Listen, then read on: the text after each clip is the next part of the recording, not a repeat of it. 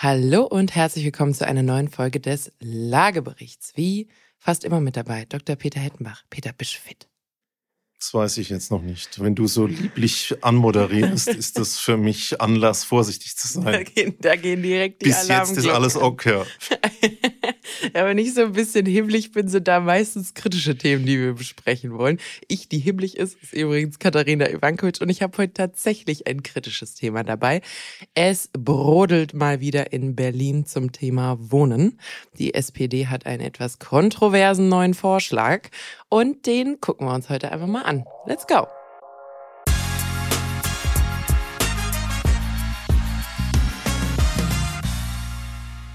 So, wir sind äh, mal wieder richtig nah am Zahn der Zeit. Das sind ganz, ganz frische News, über die wir da sprechen. Wir nehmen heute auf, morgen, also heute um Mitternacht geht's live und gestern kamen die News. Ähm, Mietenstopp. Also vielleicht muss man irgendwann auch mal das Vokabular, finde ich, so langsam mal entknoten zum Thema Miete. Also es gibt den Mietspiegel, es gibt die Mietpreisbremse, es gibt den Mietpreisdeckel und jetzt gibt scheinbar was die ganz ortsübliche Neues. Vergleichsmiete, mein Lieblingsbegriff. Äh, Dein Lieblingsbegriff und jetzt gibt scheinbar den Mietenstopp. Also es ist so wie bei Pokémon, dass du quasi die schwächste Stufe die Bremse, dann kommt der Deckel, dann kommt der Stopp. Also entwickelt sich das so in so Power-Ups nach oben oder was ist da gerade los?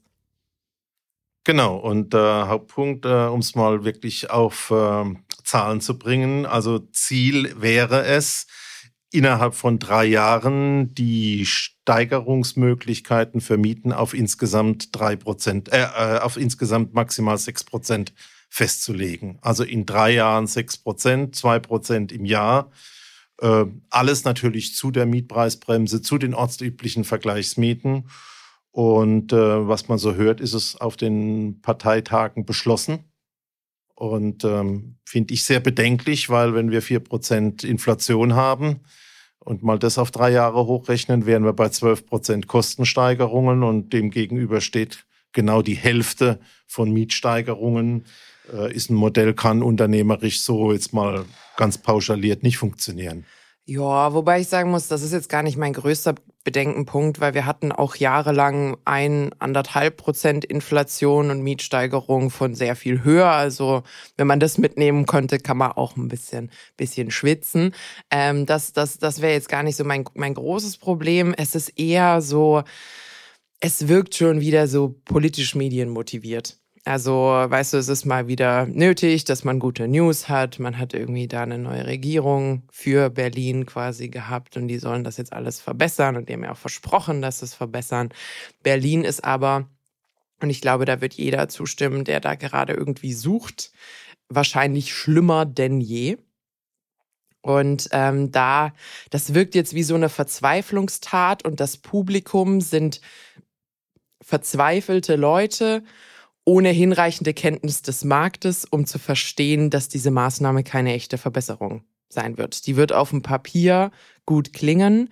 Die wird die ein oder andere Wohnung, die vielleicht äh, horrend teuer ist, also so ganz detailliert haben sie es ja auch noch nicht erklären, ähm, auf dem horrend teuren Niveau einfrieren. Also das es wird keine ja Wohnung mehr geben, ja. Das ist ja das, was ich überhaupt nicht verstehe. Also wenn, wenn du mit Leuten sprichst, die gerade in Berlin suchen, und ich habe tatsächlich einige, mit denen ich Kontakt habe, dann wird dir fast jeder sagen, ähm, die, die Situation für Mietwohnungen vor allem in Berlin ist irgendeine Varianz von beschissen. Anders, anders kann man es nicht ausdrücken. Es ist nichts da. Wenn du mal was findest, dann bist du da irgendwie mit 400 anderen Leuten und versuchst das zu bekommen. Deine Bewerbungsmappe ist inzwischen so groß wie ein Brockhaus, in dem du jemandem versuchst mitzuteilen, welchen sanften Gang du hast und welche speziellen Socken du dir inzwischen angeschafft hast, um den leisesten Gang von allen Bewerbern zu haben. Also es ist beschissen.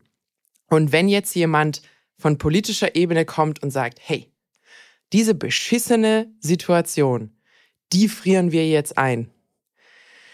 Ist das nicht ganz so das positive Messaging, was Sie denken, dass es ist? Zumindest würde ich das jetzt mal so wahrnehmen.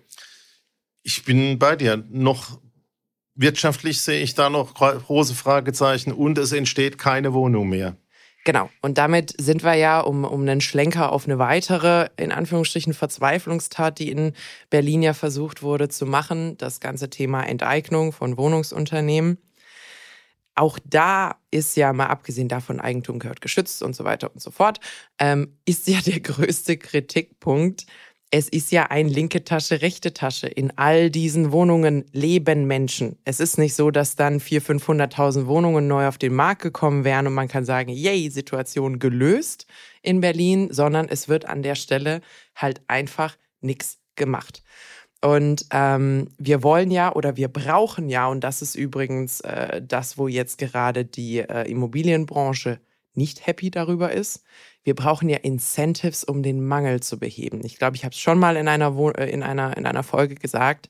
Wenn all die Maßnahmen, die du vorschlägst, nur ein Verwalten des Mangels sind, dann ist nichts davon eine Lösung. Nichts. Ich weiß nicht, ob du es mitgekriegt hast. Ich habe aber auch gelesen, ich glaube 23.08., also auch relativ neu, von Pioneer Expert. Das Thema, man könnte ja auch das so lösen, dass man zwei Dinge tut, nämlich A, das Baurecht mal auf fünf Jahre komplett aussetzt. Oder vielleicht, bevor wir auf Alternativmaßnahmen kommen. Na, ich glaube auch nicht, dass es eine ist. Lasst mich mal zu okay, Ende bringen, okay, einfach ja. um den Bogen aufzumachen, weil das ist das andere Extrem, ja. das geht auch nicht. okay. ähm, also äh, die Idee einfach, wir machen das Baugesetzbuch und das, was es an örtlichen Bauvorschriften geht, für fünf Jahre komplett außer Betrieb. Also Wildwuchs. Also jeder kann machen, was er will. Bei Aha. mir sind sofort die Bilder von Slums und allem in den Kopf gekommen. Aha. Plus zweite Ebene Steuerfreiheit für Bauen. Mhm. Also keine Grundsteuer, keine Grunderwerbsteuer mehr. Das Thema Einkommensteuer auch canceln und zum Schluss noch sagen, alle Kosten werden im Prinzip ähm, abrechenbar gemacht äh, bei der Steuererklärung. Ähm, ein sehr radikaler, ich glaube auch nicht so im Gesamten gemeint der Vorschlag, aber das wäre der andere Punkt. Der, der ultrakapitalistische. Das wäre der ultrakapitalistische, super ex-liberal, ja. äh, auch Chaos-Vorschlag. Mhm. Und wir kommen einfach nicht weiter, egal von welcher Seite du das Problem betrachtest. Absolut. Wenn man so Mangel verwaltet. Also ich glaube, eine Sache, die man an der Stelle auch nicht vergessen darf, ähm, wir wollen ja Mangel beheben. Und solche Maßnahmen verschärfen tatsächlich den Mangel. Und zwar nicht nur in die Zukunft rein, in dem Neubau, ähm, äh, wie sagt man, entmutigt wird, also dass man eben nicht, das Gegenteil von Incentive ähm, hat man an der Stelle für den Neubau. Das heißt, es wird nicht neu gebaut, aber, und das sieht man jetzt übrigens in New York City, New York City hat ja auch Rent-Controlled Apartments, also ein bisschen das, was bei uns die Sozialwohnungen wären, aber ein etwas anderes System, die extrem viel günstiger sind als ähm, die Durchschnitts... Freier Markt. Genau, als der freie Markt. Und ähm, was Investoren von solchen Rent-Controlled Apartments jetzt machen, weil es ihnen stinkt, die zu vermieten zu diesen günstigen Preisen, die ihnen quasi aufgebürdet wurden von der lokalen Regierung, ist, sie lassen die einfach stehen. Leer. Das heißt, ähm, vielleicht an der, an der Stelle äh, auch mal zu Ende gedacht. Das hatten wir bei der, was war das, Mietpreisdeckel, was Berlin da mal gemacht hatte? Für, für, für eine Weile, ich glaube Mietpreisdeckel. Ich weiß wo, nicht, wo du jetzt drauf raus willst. Ja, wo im Endeffekt Leute auch gesagt haben, bevor ich einen Mietvertrag abschließe zu diesem sehr viel niedrigeren Preis und an den bin ich ja dann gesetzlich gebunden, äh, lasse ich die Wohnung erstmal zwei Jahre leer stehen, bis ihr euch da aussortiert habt oder bis zum nächsten Regierungswechsel oder bis irgendein Gericht das Ding kippt. Also man sorgt für eine zusätzliche Verschärfung der Maßnahme, weil, und das muss man halt an der Stelle auch sagen, äh, da sind halt Kalkulationen gemacht worden. Das heißt jetzt zum Beispiel ein rapides Absenken der Mieten oder so, das wird an der Stelle einfach für viele dort Ansässige auch so nicht funktionieren. Und vor allem nicht, ich finde auch immer so diese, diese so, so plötzlichen Verkündungen. So, wir machen jetzt, zack, radikaler Eingriff. Äh, und das ganze Thema, dass in einer zeitlichen Folge alle vier Wochen eine neue Botschaft. Das ist natürlich auch ein Problem. Du weißt ja heute, wenn du einen Podcast machen willst, nicht, was die Gesetzeslage ist. Wenn du dich vor vier Wochen informiert hast, mhm. musst du erstmal an verschiedenen Quellen schauen, ob das noch aktuell ist.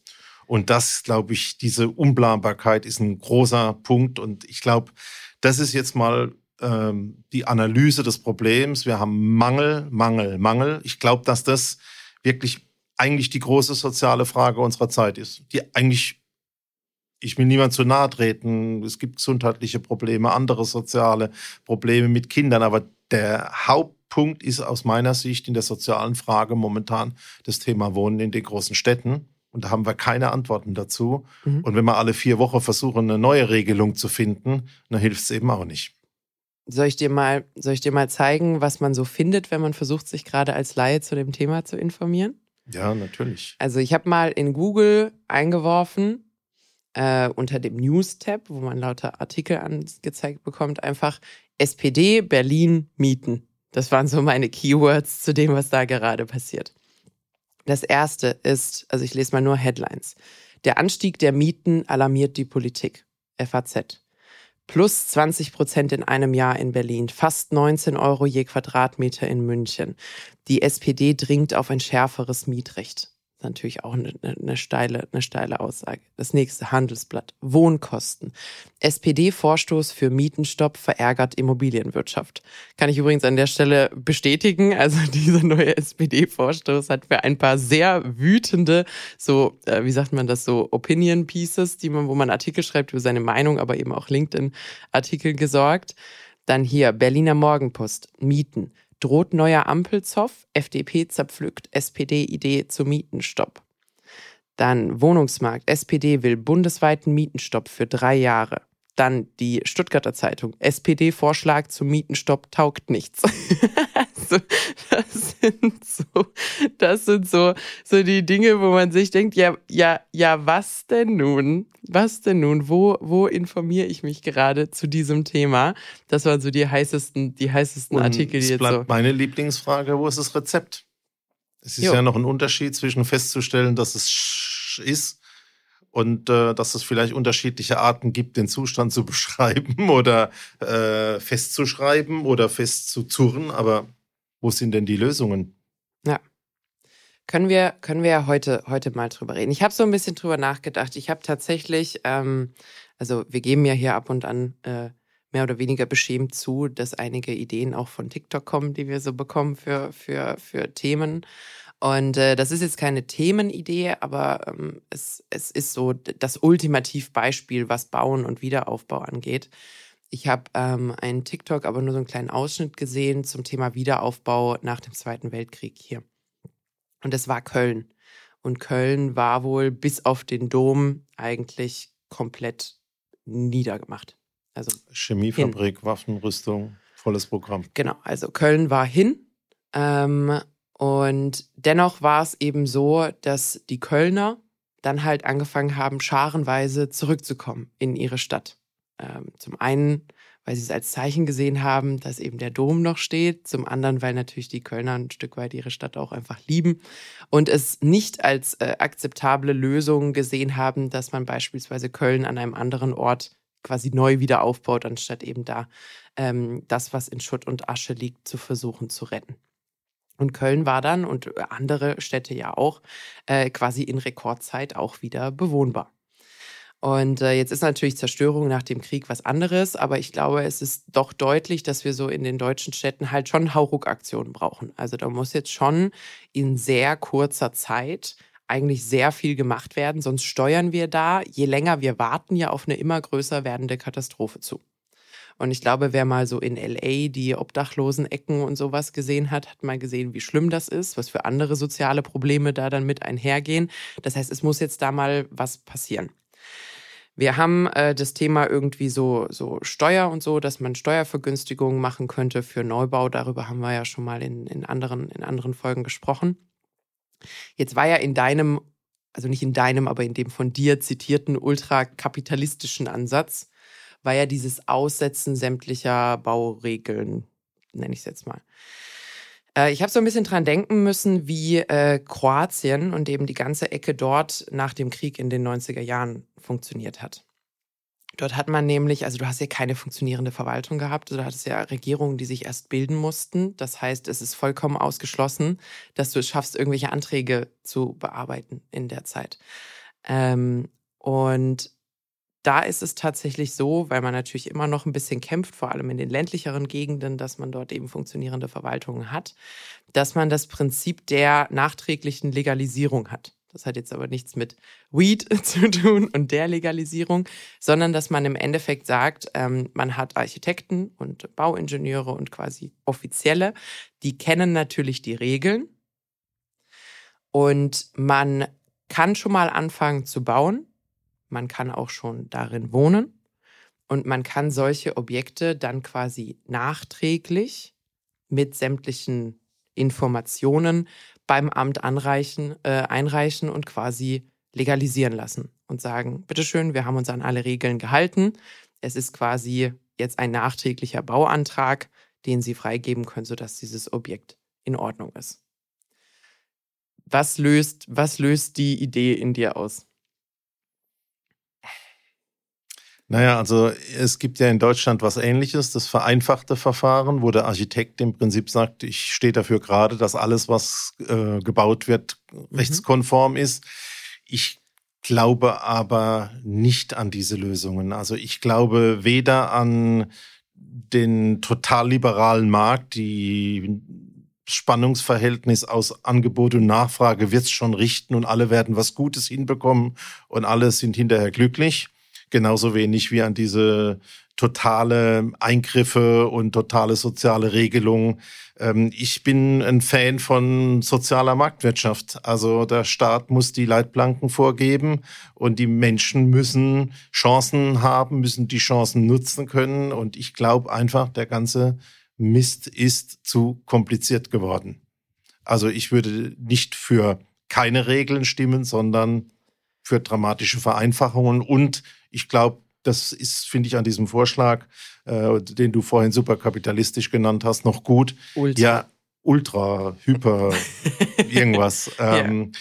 Und du musst halt auch gucken, wie das steuerlich in den Griff kriegt, weil wir werden, und das finde ich auch ein Hauptproblem, ich weiche jetzt ein klein bisschen ab, ähm, ich kriege immer wieder mit, dass die Leute sagen, ja, Deutschland geht doch zu Ende. Wir überaltern, wir schrumpfen, wir werden in zehn Jahren nur noch die Hälfte sein. Ich bin mal ein bisschen provokativ. Das heißt, wir müssen nur aussitzen, und, dann gibt es wieder äh, genug. Und, und äh, das ist alles nur falsch verteilt und du musst halt in die Uckermark ziehen und so weiter.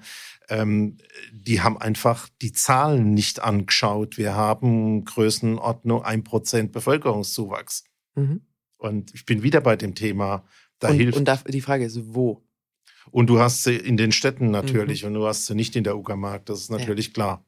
Und das ist immer unser Problem. Also du kannst jetzt mal auf dem Weg, eine Lösung zu definieren, sagen, es muss schneller, es muss einfacher gehen und es muss in den Städten funktionieren und äh, damit auch wirtschaftlich. Und da ist, glaube ich, momentan null Möglichkeit da. Und das wird zum einen dazu führen, dass wir jetzt viele Insolvenzen von Bauunternehmen, von Bauträgern, von Projektentwicklern sehen. Die sind teilweise ja schon da. Ich wollte gerade sagen. Und die ja, werden für das kommende Jahr noch viel stärker oder den Jahreswechsel prognostiziert.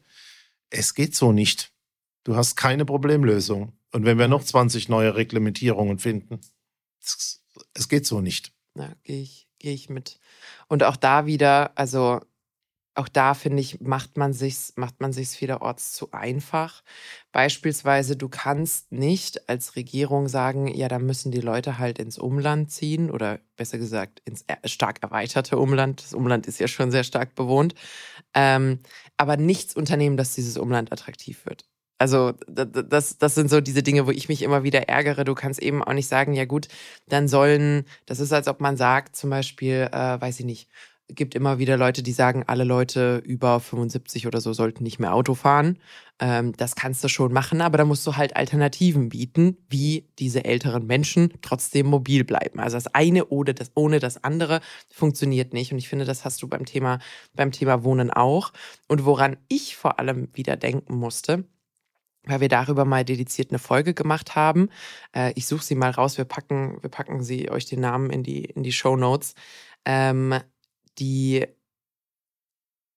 Maßnahme ist temporär, soll ja jetzt auf drei oder auf fünf Jahre, das ist jetzt noch nicht so ganz klar, eingefroren werden. Und dann? Also, äh, was dann? Weil solche temporären Maßnahmen werden ja normalerweise durchgeführt, damit ich mir quasi ein bisschen Sauerstoff kaufen kann, bis etwas anderes fertig wird. Also zum Beispiel, wir starten jetzt die größte Wohnungsbauoffensive jemals und wir werden unsere bisherigen äh, Pläne, die maximal 400.000 Wohnungen hatten, erhöhen auf 700.000. Und das werden jetzt quasi die krassesten fünf Jahre ever. Und in dieser Zeit werden wir temporär, um uns eben diese Zeit zu kaufen, folgende Maßnahmen einführen. Wenn diese Maßnahmen vorbei sind, benötigen wir sie auch nicht mehr, weil wir haben eine neue Situation geschaffen. Und das. So funktioniert Lösung. Ja, und, und das, das ist so dieses, dieses, äh, du musst ja so eine Maßnahme quasi so lange also durchführen, bis sie eigentlich obsolet ist. Das heißt, du sagst, ich friere, ich friere die Mieten ein. Wenn ich das Einfrieren aufhebe, brauchen wir das die Maßnahme auch gar nicht mehr. Das heißt, ich bräuchte es theoretisch gar nicht aufheben, weil ich werde so viel Wohnungsangebot haben, dass die sich in Anführungsstrichen wieder runterbieten gegenseitig. Aber das Gegenteil ist ja der Fall. Man steht ja dann in drei, in drei Jahren da und sagt, ah scheiße, jetzt haben wir die schon ziemlich hoch eingefroren, jetzt sind wir da irgendwie nochmal. Statten äh, die äh, größte Erhöhung, die es je gegeben hat. Genau, jetzt müssen wir irgendwie den Mietpreisdrücker machen. Also wir haben die Bremse, den Deckel, den Stopp und jetzt müssen wir irgendwie den Drücker machen. Das, das ist ja Irrsinn. Das ist also ja eine Kette irrsinniger Maßnahmen. Ich glaube, wir kommen immer zum gleichen Ergebnis. Es ist momentan wirtschaftlich unmöglich, neuen oder wirtschaftlichen Wohnraum zu schaffen. Man muss Lösungen finden ähm, am Kapitalmarkt bei den Baustoffen, das Thema äh, Handwerkerverfügbarkeit, sehe ich die schwierigsten Interventionsmöglichkeiten. Vor dem Hintergrund würde ich mich schon mal in die Richtung bewegen, was kannst du in dem Bereich der Steuern tun? Wir wollen das ja normalerweise nicht und sagen, puh, das ist auch ein dickes Brett, aber ich glaube einfach, wenn, ich habe ja verschiedene Dinge genannt, Einkommensteuer, das Thema Grundsteuer und so weiter, ähm, tatsächlich die Möglichkeit bietet, das Bauen günstiger zu machen. Und du musst es einfach in ein Verhältnis setzen zu dem sozialen Schaden und den sozialen Kosten, die entstehen, wenn du keine Wohnungen mehr hast. Und ich glaube, dass da so viel passieren wird, was der Staat an Belastung hat, dass man sich wirklich mal überlegen muss, ob man nicht jetzt rechtzeitig bei dem Thema Steuer versucht, äh, ein bisschen locker zu lassen, um zumindest das Bauen wieder in Gang zu bringen. Und ähm, zweite Geschichte, die ich äh, auch hätte, ich habe jetzt einfach nochmal recherchiert, weil es mir nicht mehr ganz klar war. Ähm, zwei Drittel der vermieteten Wohnungen kommen aus privater Hand. Momentan noch. Das heißt, man könnte ja mal überlegen, was machen denn die Gewerblichen, was machen die Privaten, wie kann man denn den Privaten, die nicht so professionell vermieten, die nicht in großen Einheiten so strukturiert vermieten, sondern vielleicht wirklich die Einliegerwohnung mal leer stehen lassen. Haben wir ja hier bei uns in der Gegend auch solche Fälle. Äh, in Stuttgart habe ich das auch oft gehört, dass also die Leute keine Lust mehr haben auf Vermieten, weil Gesetzeslage zu schwierig, alles zu kompliziert, Sanierung zu teuer und weiß ich nicht ist. Ähm, in die Richtung muss man irgendwie eine Initiative schaffen. Und da sehe ich nirgendwo Beispiele. Sehe ich nirgendwo Ideen, sehe ich nirgendwo Ansätze. Hm. Ja, also was, was ich an der Stelle, was ich an der Stelle auch wahnsinnig schwierig finde, da hat übrigens der, der Rolf Buch ähm, auch was dazu gesagt. Er sagt, er sehe, Zitat, keine großen Maßnahmen der Bundesregierung, um die Wohnungsnot zu bekämpfen. Würde ich unterstreichen.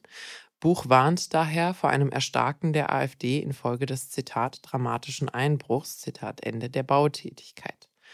Zitat, die Entwicklung am Immobilienmarkt ist dramatisch für die Gesellschaft, mahnt der Konzernchef. Das ist gesellschaftlicher Sprengstoff und kann von radikalen Parteien ausgenutzt werden ich kann mir gut vorstellen, dass ein junger Mensch, ich kann mir gut vorstellen, dass ein junger Mensch dann von der Gesellschaft frustriert ist.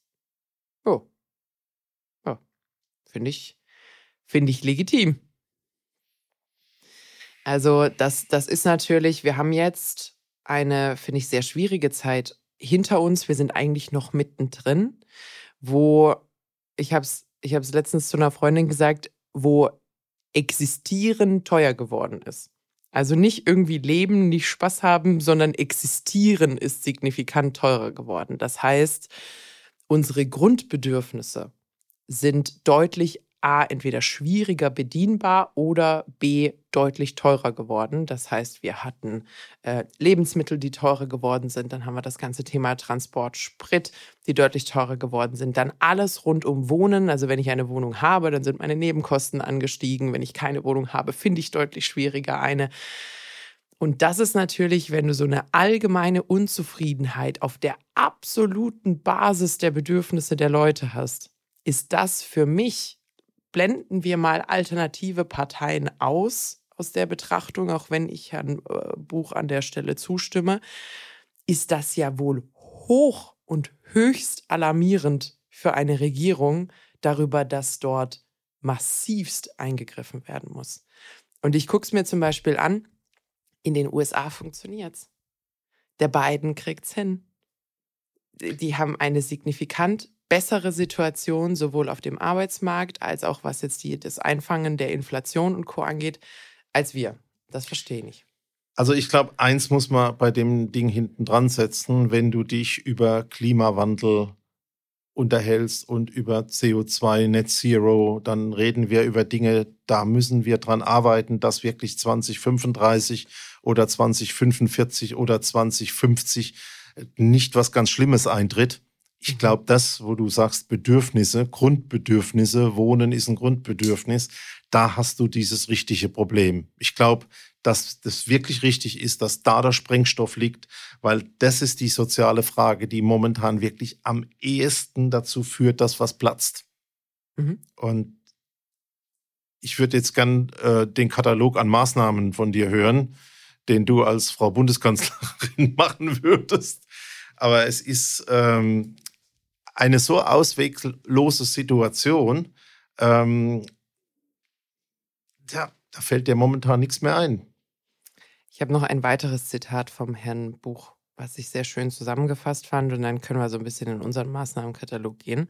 Ähm, also zunächst einmal äh, sagt er hier, er fordert daher ein Machtwort des Bundeskanzlers angesichts von sechs Ministerien, die bisher mit widersprüchlichen Zeilen bei dem Thema zugange sind. Zitat, wo ist der Chef? Wo ist die Führung? schimpft Buch.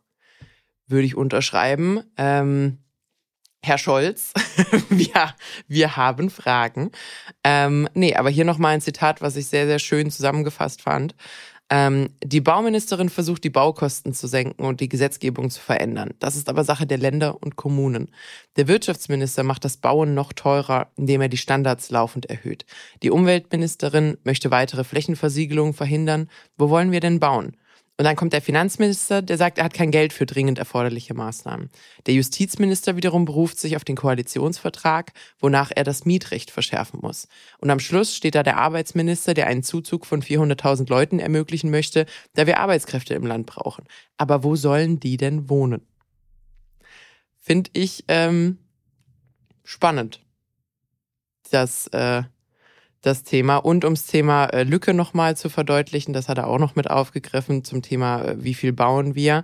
Er sagt, wir werden dieses Jahr bei rund 200.000 Einheiten landen. Das ist dramatisch. Dabei stammt das Ziel mit den 400.000 aus der Zeit vor dem russischen Angriffskrieg gegen die Ukraine. Unsere Branche rechnet heute damit, dass man eher 700.000 zusätzliche Wohnungen braucht. Pro Jahr.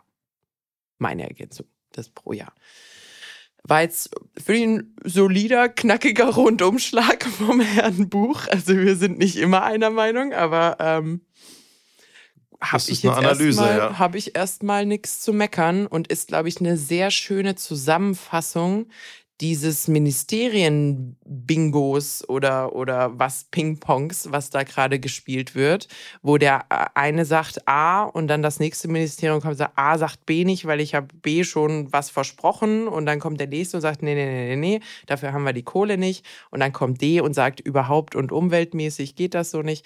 Also Wäre schon schön, wenn ihr euch nicht in der Öffentlichkeit streiten würdet.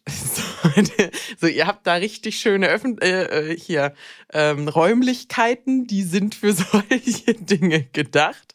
Diskutiert das doch mal kurz untereinander aus und kommt dann zu uns mit fertigen Ideen und nicht mit unfertigem Mist, weil er nicht miteinander reden könnte und das das über die Medien austragt. So, jetzt.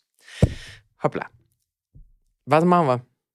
Peter, es ist ja scheinbar keiner Bundeskanzler, ist der Posten ja offen. Also jetzt, jetzt bist du mal kurz der Chef. Was machst du? Du hast jetzt schön den Ball an mich zurückgespielt. Ja, weißt du, solche echten Krisensituationen, Peter, die brauchen einfach einen alten weißen Mann, der das regelt.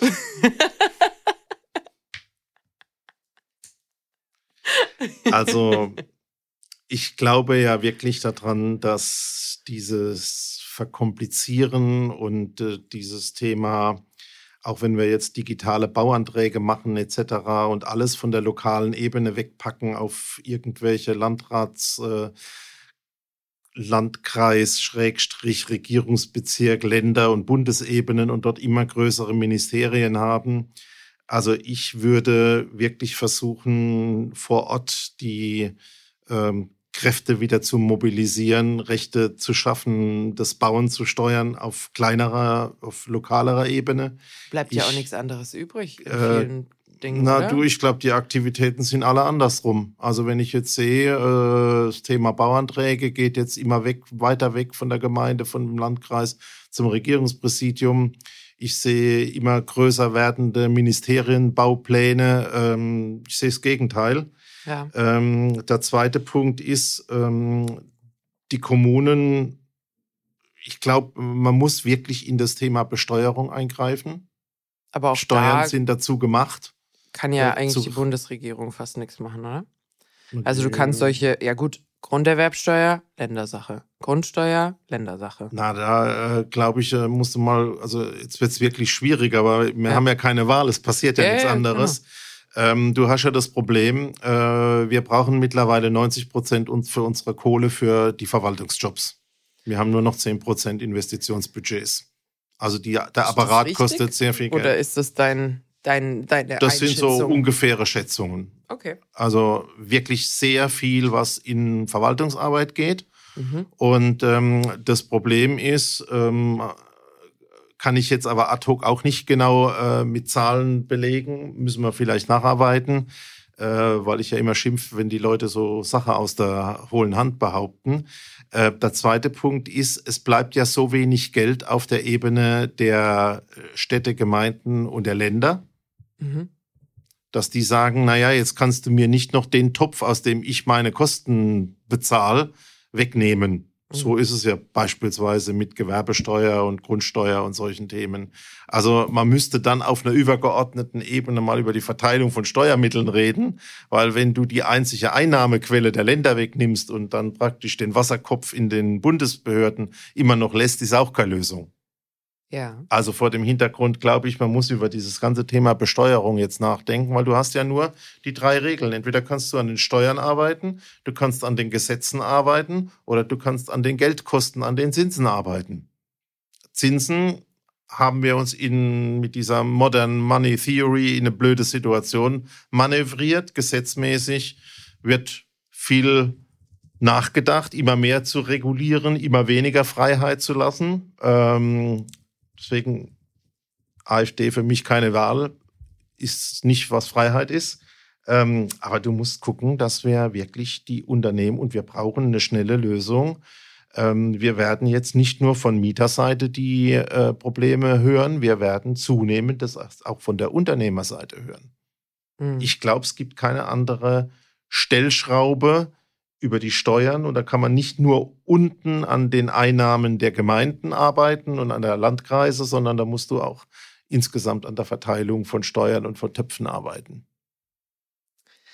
Ich habe mal parallel, äh, da du mir mit deinem kleinen Monolog ein bisschen Zeit äh, erkauft hast, mal recherchiert, wenn du so ein Non-Profit hast. Ist ja ein Staat eigentlich quasi. Ja. so. Ähm, habe ich mal geguckt, was deren Schätzung ist, wie viel deines Geldes, und die haben ja auch Fundraising, also die kriegen ja auch Spenden und Steuern sind ja sowas wie unfreiwillige Spenden, Pflicht, Pflichtspenden. Ähm, wie viel Geld solltest du für Administration aufwenden? Also du musst ja ein bisschen was, du musst ja auch ein bisschen Marketing und sowas machen und dich selber verwalten. Meine alte Regel heißt drei Prozent. Ja, das ist jetzt ein bisschen drüber. Aber es sind bei einem Non-Profit tatsächlich 15 bis maximal 25 Prozent, die in die Selbstverwaltung, quasi in den eigenen Betrieb eingehen sollten. Und da könnte man ja jetzt, klar, du kannst ein bisschen was ergänzen, man müsste sowas wie äh, Polizei und sowas ein Stück weit rausrechnen.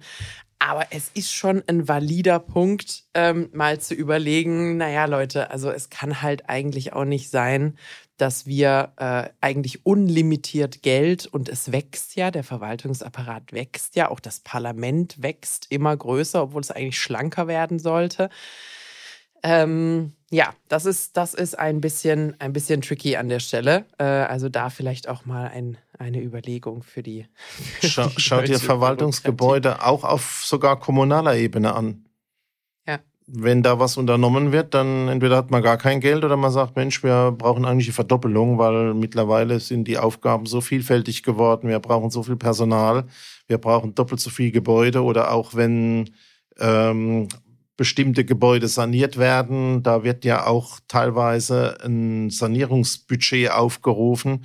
Äh, da würdest du privat Dreifache oder das Vierfache damit bauen können. Mhm. Also da sind einfach die Themen. Es ist da eine gewisse Dekadenz in der Struktur. Wir brauchen zu viel Geld für die Verwaltung und ähm, wir brauchen auf der anderen Seite einfach mehr habe ich ja unter meinen E-Mails stehen, mehr Ingenieure, mehr Handwerker, mehr Pflegekräfte, mehr, die wirklich machen. Ähm, mit der Verwaltung allein wird es nicht besser und mit mehr Regeln auch nicht. Ich glaube, wir müssen sehr dringend und sehr schnell an dieses Thema Steuer. Und übrigens gibt es auch Beispiele aus den benachbarten Ländern. Haben wir uns auch mal unterhalten. Also in Holland oder in Dänemark werden solche Dinge ja schon gemacht von Thema, dass du deine Kosten absetzen kannst, dass du Einkommensteuerbefreiungen äh, kriegst etc.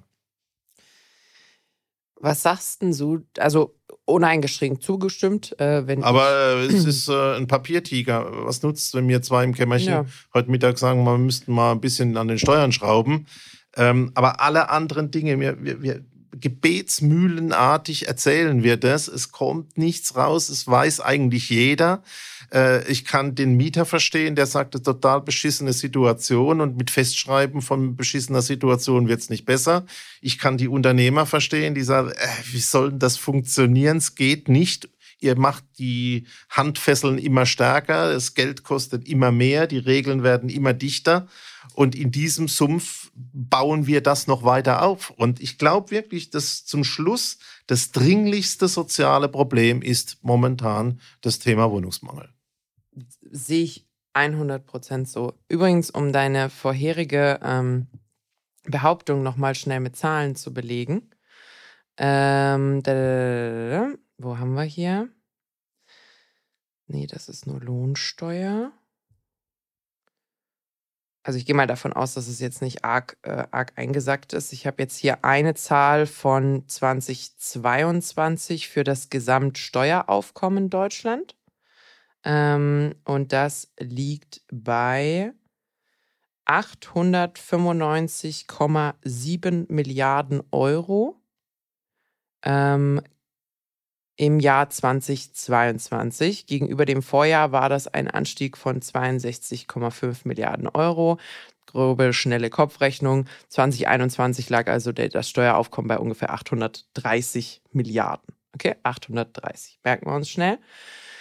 2021 im selben Jahr lagen die Ausgaben für den Bundeshaushalt bei 573 aufgerundet Milliarden Euro.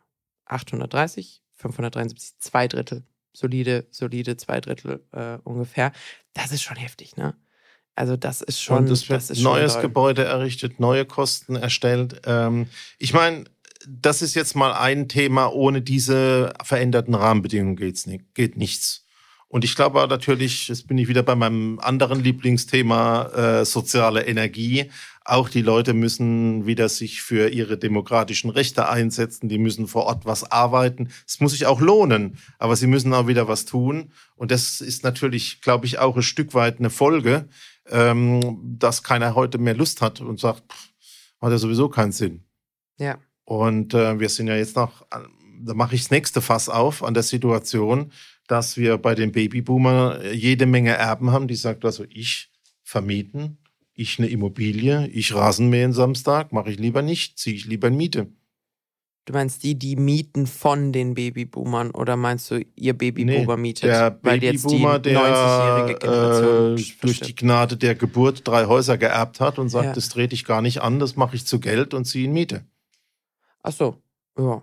Und ja. wir wissen ja, dass es einen neuen, ich sag mal, gesellschaftlichen Stand gibt äh, von jungen Menschen, die sagen, Eigentum ist meins nicht. Hm. Und dann verschiebst du das Verhältnis aus privaten Investitionen, privaten Vermietungen in die gewerblichen. Und da wird halt hart gerechnet.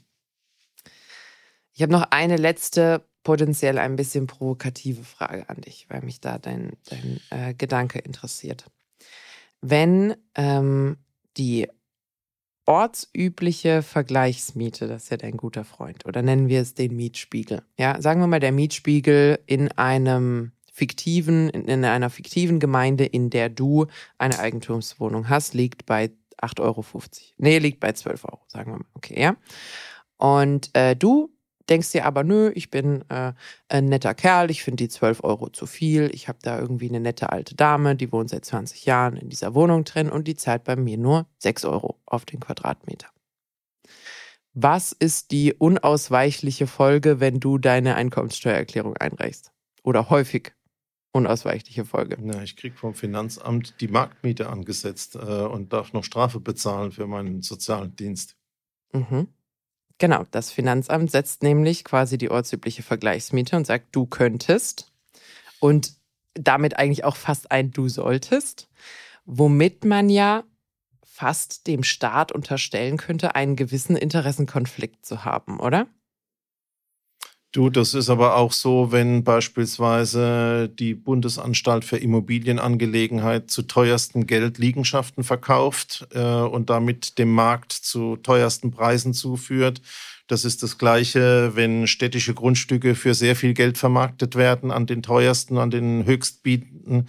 Das ist alles problematisch. Also ich ich bin da schon ein bisschen frustriert und ich will ja immer, dass ein Podcast auch äh, Botschaft hat. Also wir mhm. machen zwei, drei Dinge, die wir glauben. Also ein wichtiger Punkt, aber das geht wirklich nur, wenn du privat aktiv bist, haben wir im Vorgespräch schon mal uns unterhalten.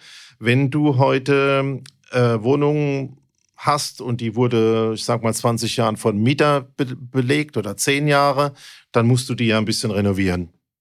Die Renovierungskosten sind irgendwas zwischen 100 und 400 Euro pro Quadratmeter. Mhm. Also kannst du schon mal 5.000 bis 40.000 Euro hinlegen. Mhm. Können auch mal 60.000 sein. Und wenn du jetzt halt anlässlich einer Miete von 8 Euro oder 9 Euro, also in der normalen Welt, nicht in der teuersten Hyperwelt, sagst, ich muss jetzt ein Invest von 20, 30 oder 40.000 Euro glatt bügeln, kann man ja auch mal mit dem Mieter reden und sagen, weißt du was, ähm, ich gebe dir eine faire Miete und du machst die Investition selber führt aus meiner Sicht dazu, dass er es genauso hat, wie er es möchte. Also ich mache das immer am Anfang. Hm. Bei unseren Wohnungen sagen wir nicht Renovierungspflicht am Ende, wo keiner mehr Bock hat, sondern wir sagen, wir machen das zum Start. Und ich bin aber auch fair und sage, das Geld, was ich nicht investiert habe in beispielsweise neue Elektrik, in neue Türen oder in neue Böden oder sonstige Dinge, äh, fängt eigentlich schon beim Malerarbeiten an. Das schreibe ich gut. Ist doch auch in Ordnung, weil das ist ja kaufmännisch ein klarer Prozess. Wenn du die 20.000 nicht ausgegeben hast und sagst, das ist eine Verzinsung von momentan vier oder dreieinhalb oder viereinhalb Prozent, das kannst du machen. Und die zweite Geschichte, die ich jetzt neben diesem, der Staat äh, muss besser werden, ist unumgänglich ist das Thema, was ich jetzt erzähle, dass wir sagen, wir versuchen mit dem Thema Strom und Zusatzeinnahmen über Strom dann mehr für Haushalt und für Wärme einsetzen, äh, zusätzliche Erträge zu erzeugen. Ähm, da war ich ja ganz glücklich jetzt über den heißen Juli und August. Äh, und jetzt bin ich ganz traurig, ähm, weil wir bei dem trüben, trüben Wetter nur ein Drittel unserer äh, ganzen Energiebedarfe selber machen können und der Rest schon wieder zukaufen müssen. Also mm, äh, ich arbeite zumindest daran und das wären Perspektiven aus privater Sicht. Aber ich sehe kein Rezept, das geht so nicht weiter. Und noch mehr Verwaltung drauf zu machen, sagen, wir brauchen unbedingt noch fünf Leute, die das Problem noch besser verwalten. da ist mit Sicherheit der soziale Sprengstoff, von dem du da sprichst. Ja, also ich ähm, habe mit diesem Thema Mietwohnung zum, also ich nenne es mal überspitzt Mietwohnung zum selber sanieren oder selber renovieren. Ähm, also so ein, ist kritisch. So ein, so ein gesplittetes Verhältnis, weil wenn du ein Vertrauensverhältnis hast, also sagen wir mal, ich wohne seit fünf Jahren dort und ich bin gut mit dem, mit dem Vermieter, der Vermieterin. Und ähm, dann kommen die irgendwann auf mich zu und sagen, hey, es wird langsam Zeit. Ähm, da muss was gemacht werden. Was sind eure Pläne? Können wir da irgendwas gemeinsam machen? Und die sagen, hey, wir schreiben deine Miete fest oder geben dir sogar einen Nachlass für Zeitraum X. Ähm, äh, wenn wir uns die Kosten teilen, ihr das selber macht, dann haben wir mit dem ganzen Verwaltungskrempel nichts, wir müssen euch nicht rausschmeißen, wie auch immer. Ähm, kann ich mir das durchaus vorstellen, in Klammer, wenn man natürlich sich auch als Mieter an der Stelle absichern kann gegen so Eigenbedarfsthematiken und so, dass man dann sagt, ah super, die Wohnung ist jetzt neu, jetzt gehst du bitte raus. Das ist natürlich so ein bisschen das, das schwierige Thema. Auf der anderen Seite muss man sagen, wenn du eine Wohnung in einem schwierigen Zustand hast, in einem sehr angespannten Mietmarkt. Sanierst du nicht?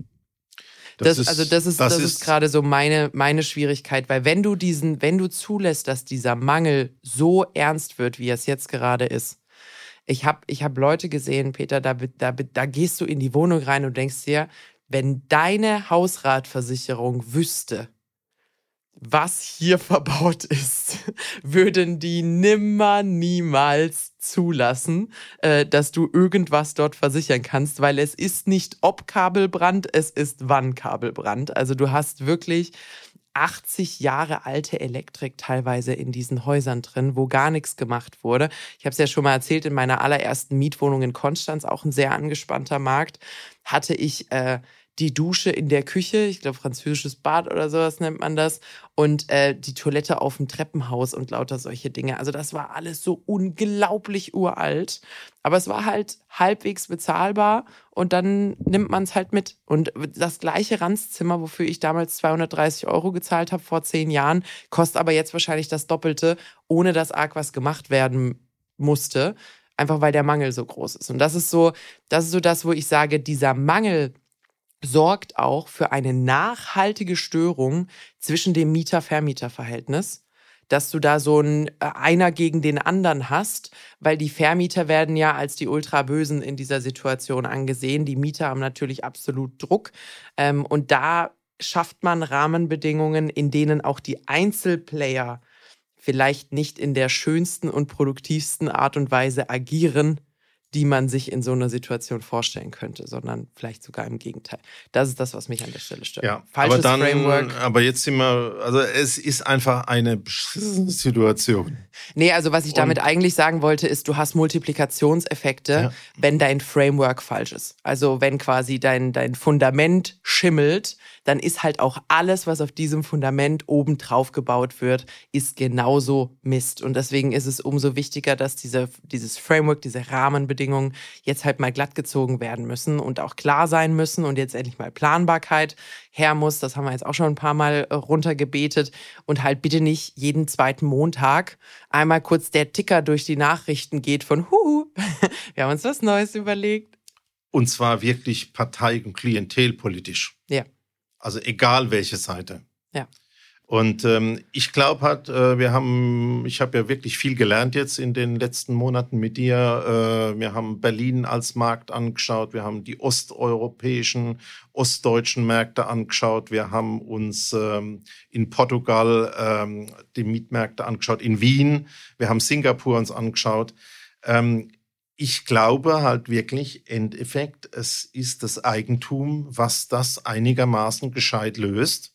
Und wenn du halt jetzt eine Situation hast, wo sich kaum mehr einer Eigentum leisten kann, ähm, dann ist das mit ein Teil des Problems. Weil wenn es deins ist, machst du es richtig. Egal welche steuerliche und welche baurechtliche Gesetzgebung du, äh, du hast, du willst doch da drin leben. Du machst es doch für dich. Achtung, selbstgenutztes Eigentum. du hast schon gesehen, dass mein Mund aufgegangen ist. Ich kenne dich ja jetzt mittlerweile.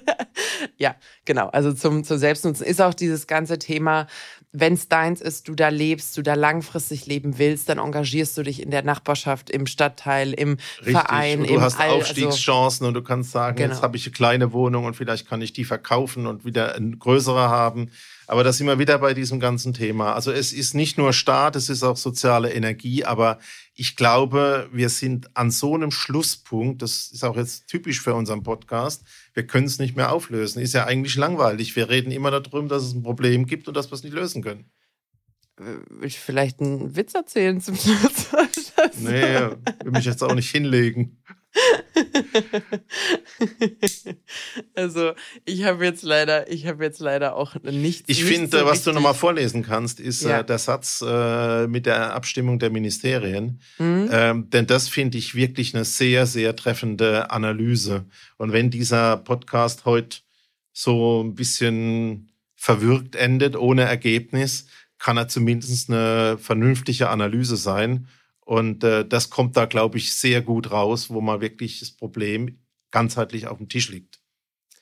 Gut, dass ich es noch nicht zugemacht habe. Also, äh, lieber Herr Buch, vielleicht hören Sie ja auch zu. Äh, wir bedienen uns ein zweites Mal Ihrer Worte als Finisher, weil der Peter gerade vielleicht nicht mit ganz, ganz aus der Brust sagen kann auf eine gute Zukunft mit Immobilien. Gucken wir uns das Thema einmal nochmal aus der Vogelperspektive an. Herr Buch, der Vonovia-Chef, wird wörtlich zitiert. Die Bauministerin versucht, die Baukosten zu senken und die Gesetzgebung zu verändern. Das ist aber Sache der Länder und Kommunen. Der Wirtschaftsminister machte das Bauen noch macht das Bauen noch teurer, indem er die Standards laufend erhöht. Die Umweltministerin möchte weitere Flächenversiegelung verhindern. Wo wollen wir denn bauen? Und dann kommt der Finanzminister, der sagt, er hat kein Geld für dringend erforderliche Maßnahmen. Der Justizminister wiederum beruft sich auf den Koalitionsvertrag, wonach er das Mietrecht verschärfen muss. Und am Schluss steht da der Arbeitsminister, der einen Zuzug von 400.000 Leuten ermöglichen möchte, da wir Arbeitskräfte im Land brauchen. Aber wo sollen die denn wohnen? Und du hast noch das EU-Parlament, was noch zusätzliche Gesetzgebung und Konflikte und Verschärfungen dort reinbringt. Das ist eigentlich die Analyse. Das ist das Ergebnis von heute.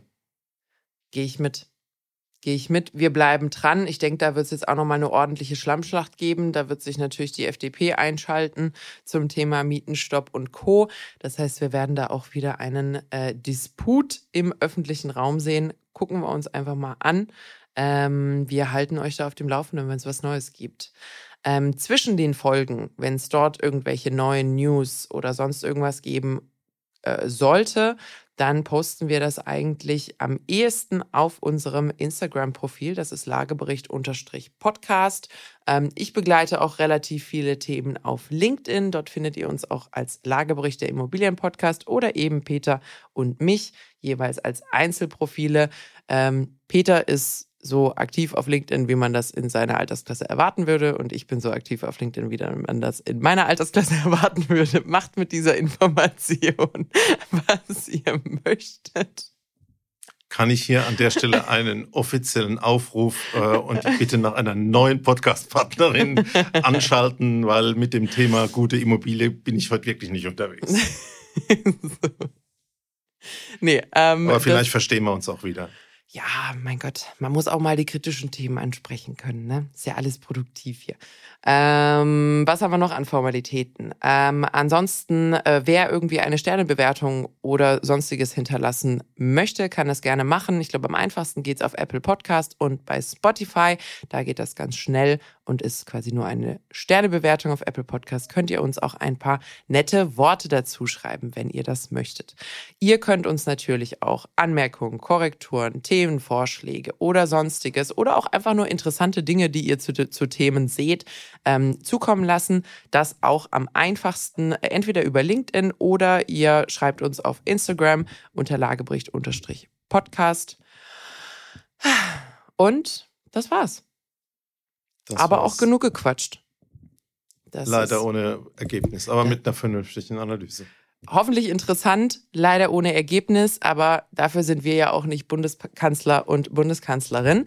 Gucken wir mal, was da kommt. Ich finde, es wird so langsam mal Zeit äh, für ein Wort vom Chef. Vielleicht kriegen wir ja mal wieder eine Ansprache. Wir bleiben dran. Bis dahin. wir freuen uns auf euch. Bis nächste Woche, überall wo es Podcasts gibt.